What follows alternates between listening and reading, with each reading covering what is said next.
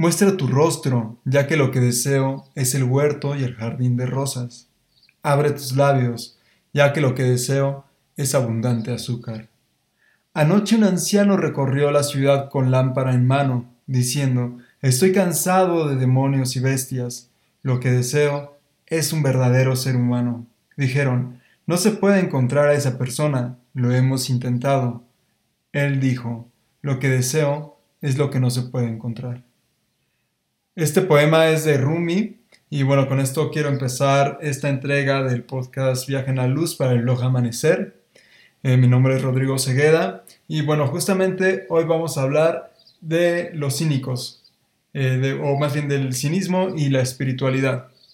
Eh, cuando con el poema que empecé, que curiosamente es de Rumi, él está hablando, digamos, como de estas personas que están más allá de la convención social, estos verdaderos amantes de lo divino que están más allá de la convención social y que a veces se ven también expresado o se ve expresado esto digamos, de una, de una forma un tanto violenta, ¿no?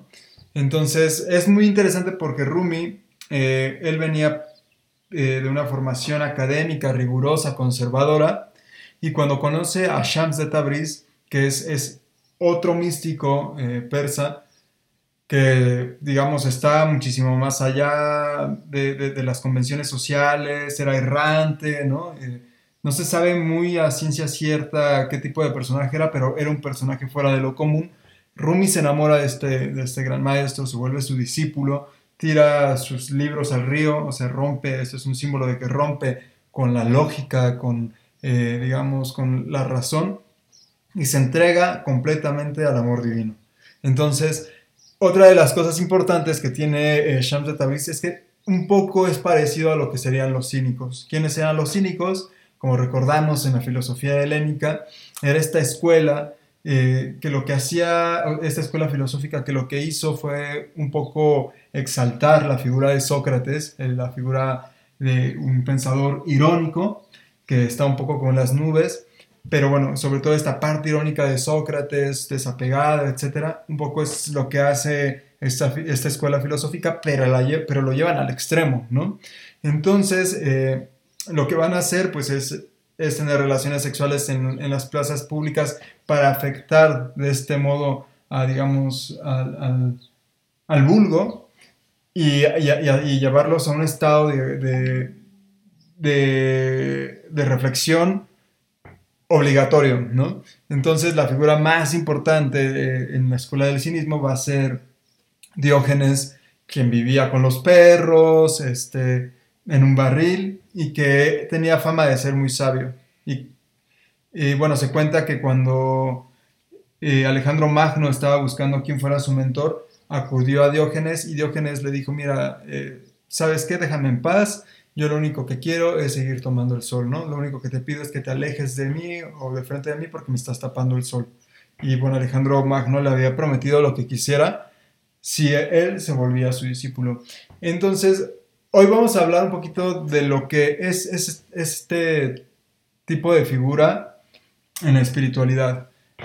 No es exclusiva del, del, del Islam ni de las escuelas filosóficas anteriores.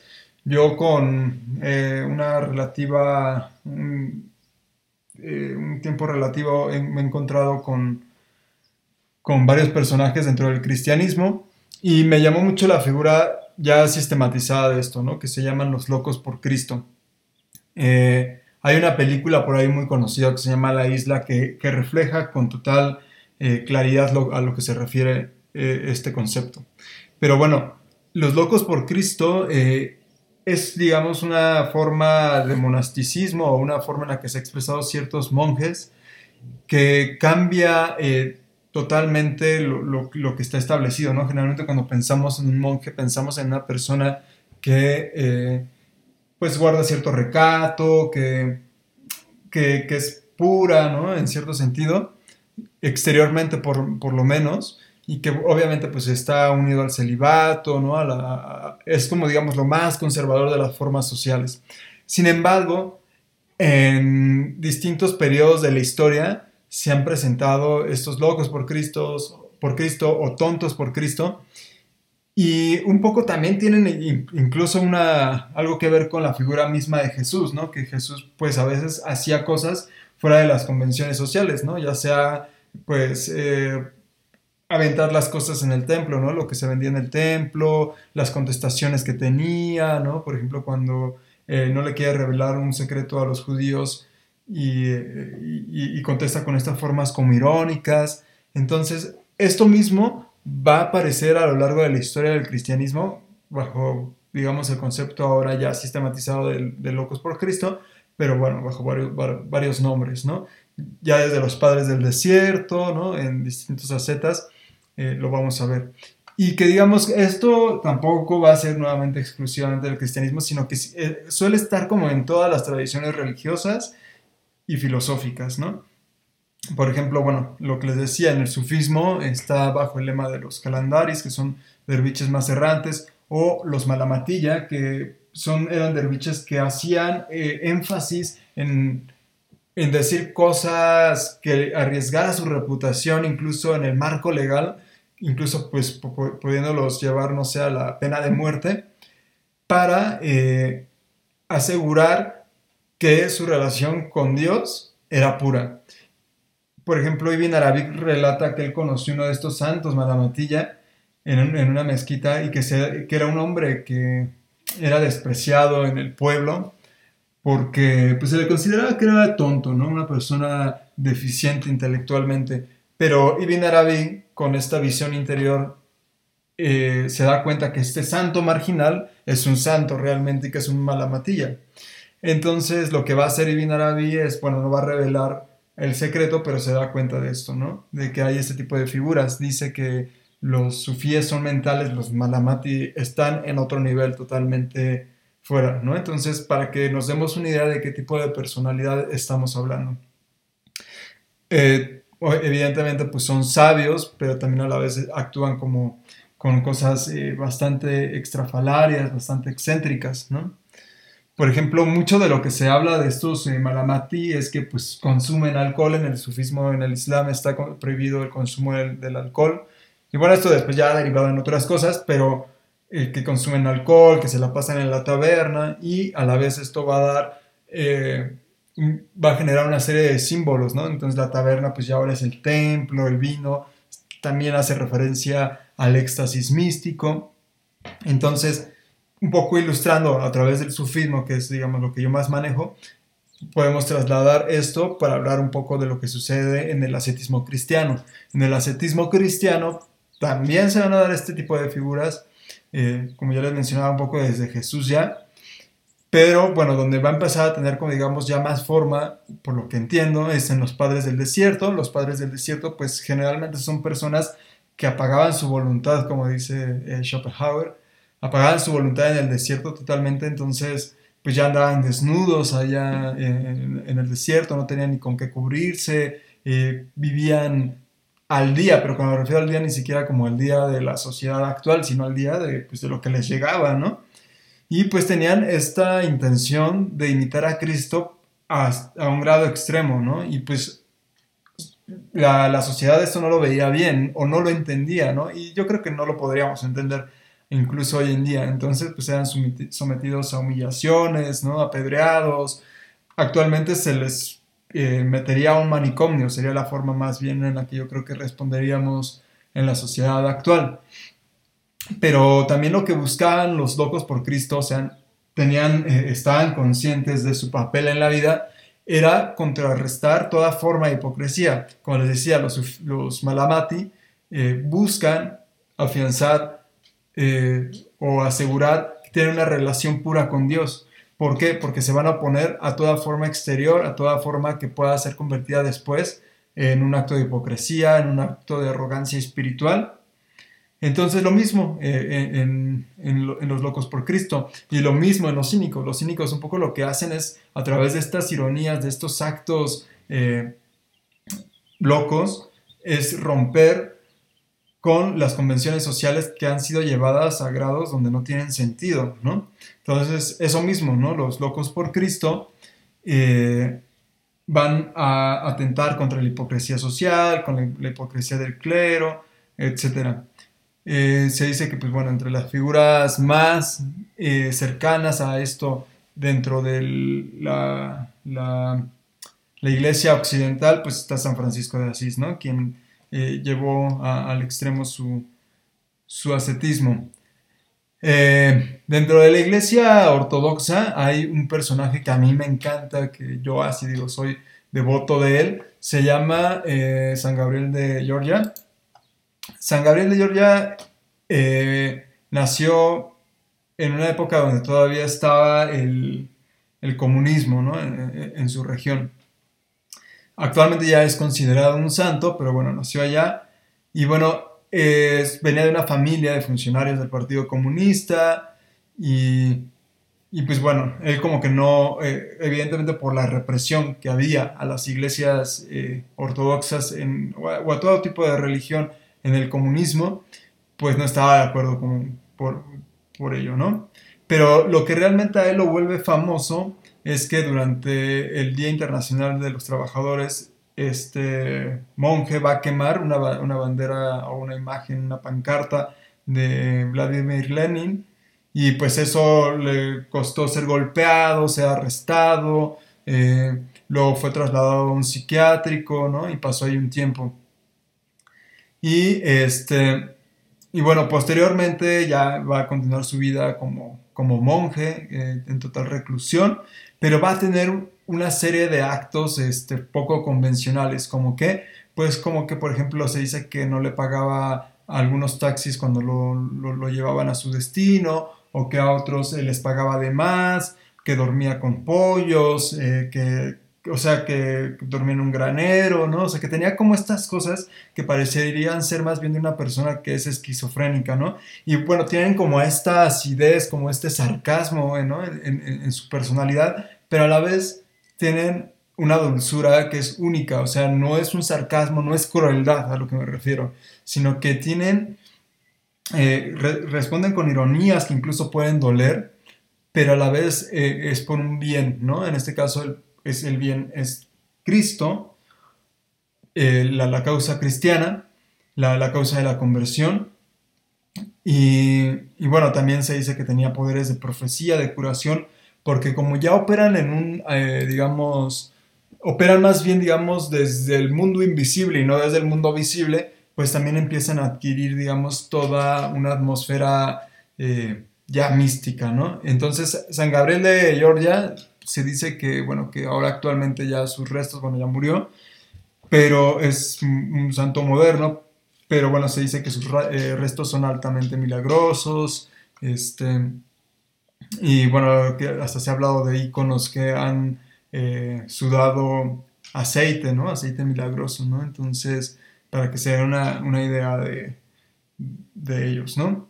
Otra de las figuras dentro del cristianismo del que me gustaría hablar es de Simeón el Loco. Bueno, él ya está más explícita eh, de lo que se habla, ¿no? Él es más, más antiguo, él es de, origen sirio, también está, es venerado dentro de las iglesias ortodoxas y me imagino que por las épocas también ha de ser venerado dentro de la iglesia occidental. Él es del año del 1522 eh, se dice que, bueno, que él era una persona que tuvo, digamos, una formación estricta como monje, entonces era un monje en, todos los sentidos de su palabra, respetado, etc. Pero llega un punto en el que cambia, ¿no? En el que se transforma y, em, empieza a vivir la, vida fuera de, las convenciones sociales, ¿no? Entonces dice que pues aventaba piedras, este, nueces a las velas del, del púlpito donde estaba el altar con, la intención de tirarlas, eh, que cuando la gente le reclamaba entonces terminaba de aventarle las nueces a ellos y que bueno, después pues, se volvió eh, borracho, digamos, en el sentido de que iba a, las tabernas y les pedía a los, a los, borrachos que no arruinaran su vida de esa forma, sin embargo él mismo estaba tomándose una copa de vino.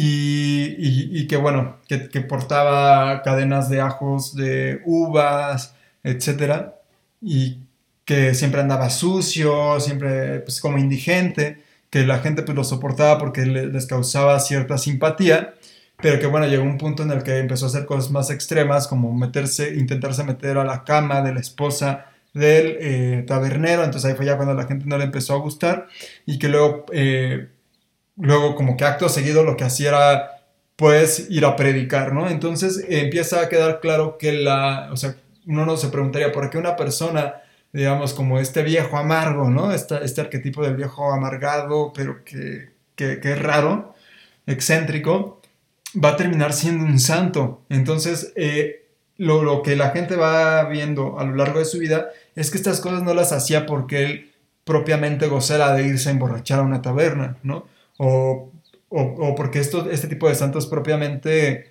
gusten, ¿no? De estar utilizando este lenguaje fuera de lo común, que claro es parte de su personalidad, no cualquier persona tiene el talento, porque yo diría que es un talento tenerlo, de hacer estos actos.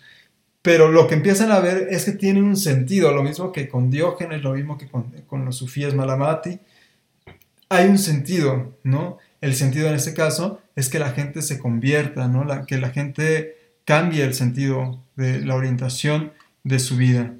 Entonces, eh, pues terminan siendo, digamos, santos en el, eh, santos en el, en el sentido más amplio de la palabra, pero eh, digamos, eh, metidos en toda una serie de contextos totalmente distintos, ¿no? O sea, como pues, por ejemplo esto de actuar como bufones, ¿no? Pero después también tienen estos actos de, de visión interior en la que pueden predecir el futuro o, realizar sanaciones, o etcétera. Entonces es como una cosa bastante, un poco histriónica, pero, perdón, la palabra que buscaba es estridente, pero sí también es histriónica, pareciera ser teatral, pero a la vez también es genuina.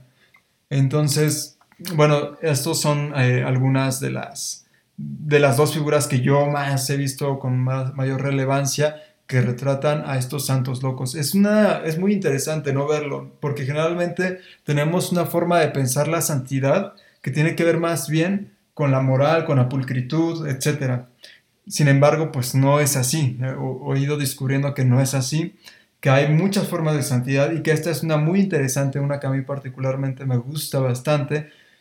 Eh, incluso diría que es una forma eh, misma de filosofía que está inserta también ahí y, que creo que tiene dimensiones muchísimo más, eh, más lejanas y que la gente puede interactuar más directamente con ellas que con una enseñanza moral o con una enseñanza de, eh, de la religión popular.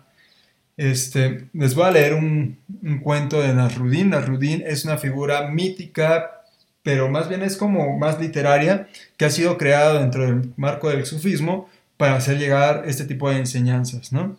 Se dice, muy, muy tarde por la noche Nasruddin se encuentra dando vueltas alrededor de una de una farola mirando hacia abajo. Pasa por allí un vecino y le pregunta, ¿Qué estás haciendo, Nasruddin? ¿Has perdido alguna cosa? Le pregunta, sí, estoy perdiendo mi llave. El vecino se queda con él para ayudarle a buscar. Después de un rato pasa una vecina y le dicen, ¿qué están haciendo? Le dicen, estamos buscando la llave de, de Nasruddin. Ella también quiere ayudarlos y se pone a buscar. Luego otro vecino se une, juntos buscan y buscan y buscan. Y bueno, habiendo buscado ya durante un rato, un vecino pregunta, Nasruddin, hemos buscado tu llave durante mucho tiempo. ¿Estás seguro de haberla perdido en este lugar? No, dice Nasruddin. Entonces, pues todos se quedan así como sacados de onda y, él, y le preguntan, pues, ¿dónde la perdiste? Y le dice, allí, adentro de mi casa.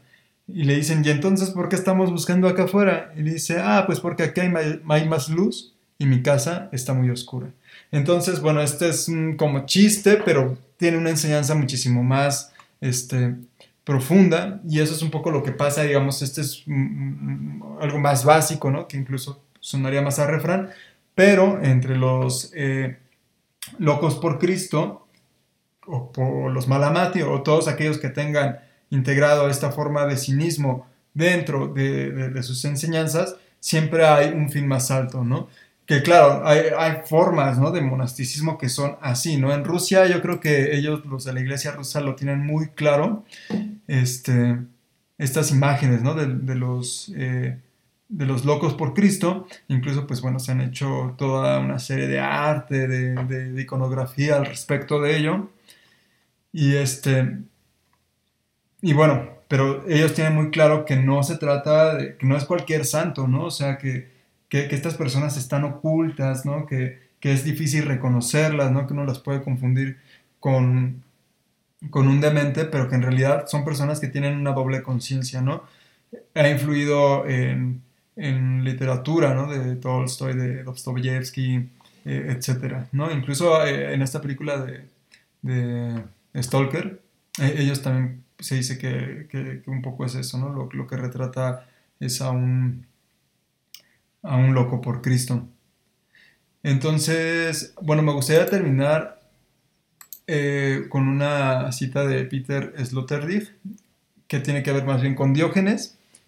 Y bueno, para que a lo mejor podamos refrescar de qué nos sirve ahora el pensamiento cínico, el pensamiento o, la forma de, ser cínica en estos días. Dice, Diógenes presintió el engaño de las abstracciones idealistas y la insipidez esquizoide de un pensar cerebralizado.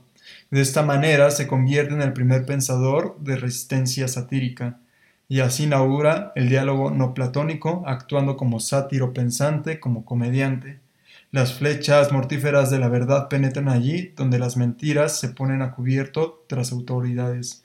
Aquí, la teoría inferior pacta por primera vez una alianza con la pobreza y la sátira. A partir de ahora se hace palpable de una manera sencilla el sentido de la insolencia. Desde que la filosofía solo se forma y solo de forma hipócrita es capaz de vivir lo que dice, le corresponde a la insolencia decir lo que vive.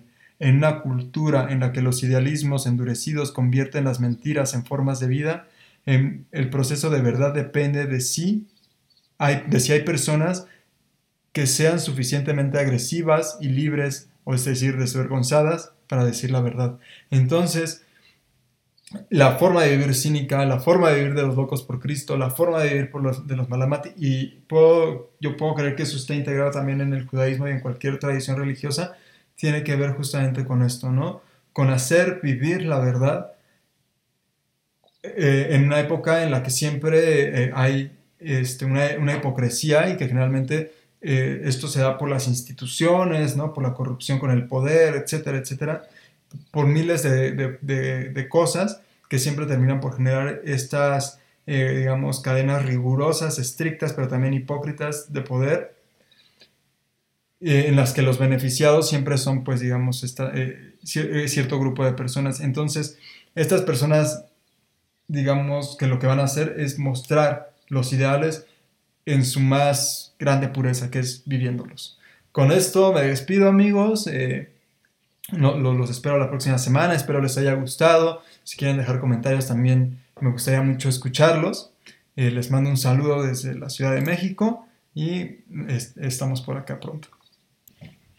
Y bueno, y solo como un apéndice, eh, no tengamos miedo a, ridiculizarnos a nosotros mismos, a ser cínicos con nosotros mismos, a romper nuestros esquemas, porque a veces los esquemas morales o espirituales sirven tienen cierta función en nuestra vida, pero estoy seguro que muchas veces se vuelven un fetiche y son ridículos, son absurdos, entonces también romper con ellos eh, puede permitirnos abrirnos a una nueva, eh, digamos, sinceridad en la que hay una mayor creatividad o una mayor expresión de eso que está contenido por algo que a lo mejor ya es obsoleto, ¿no? E, eso mismo ha sido aplicado en la historia de las religiones, ¿no? Que muchas veces tienen estas formas eh, ya pasadas, eh, ya rancias, pero que se siguen conservando con un, digamos, eh, con una solemnidad teatral, ¿no? Vacía. Entonces, no tengamos miedo, las podemos romper a través de, estos, de este tipo de pensamientos como herramienta. Claro que hay otros, pero esta me parece que ilustra de una forma magnífica. Entonces, ahora sí, hasta la próxima.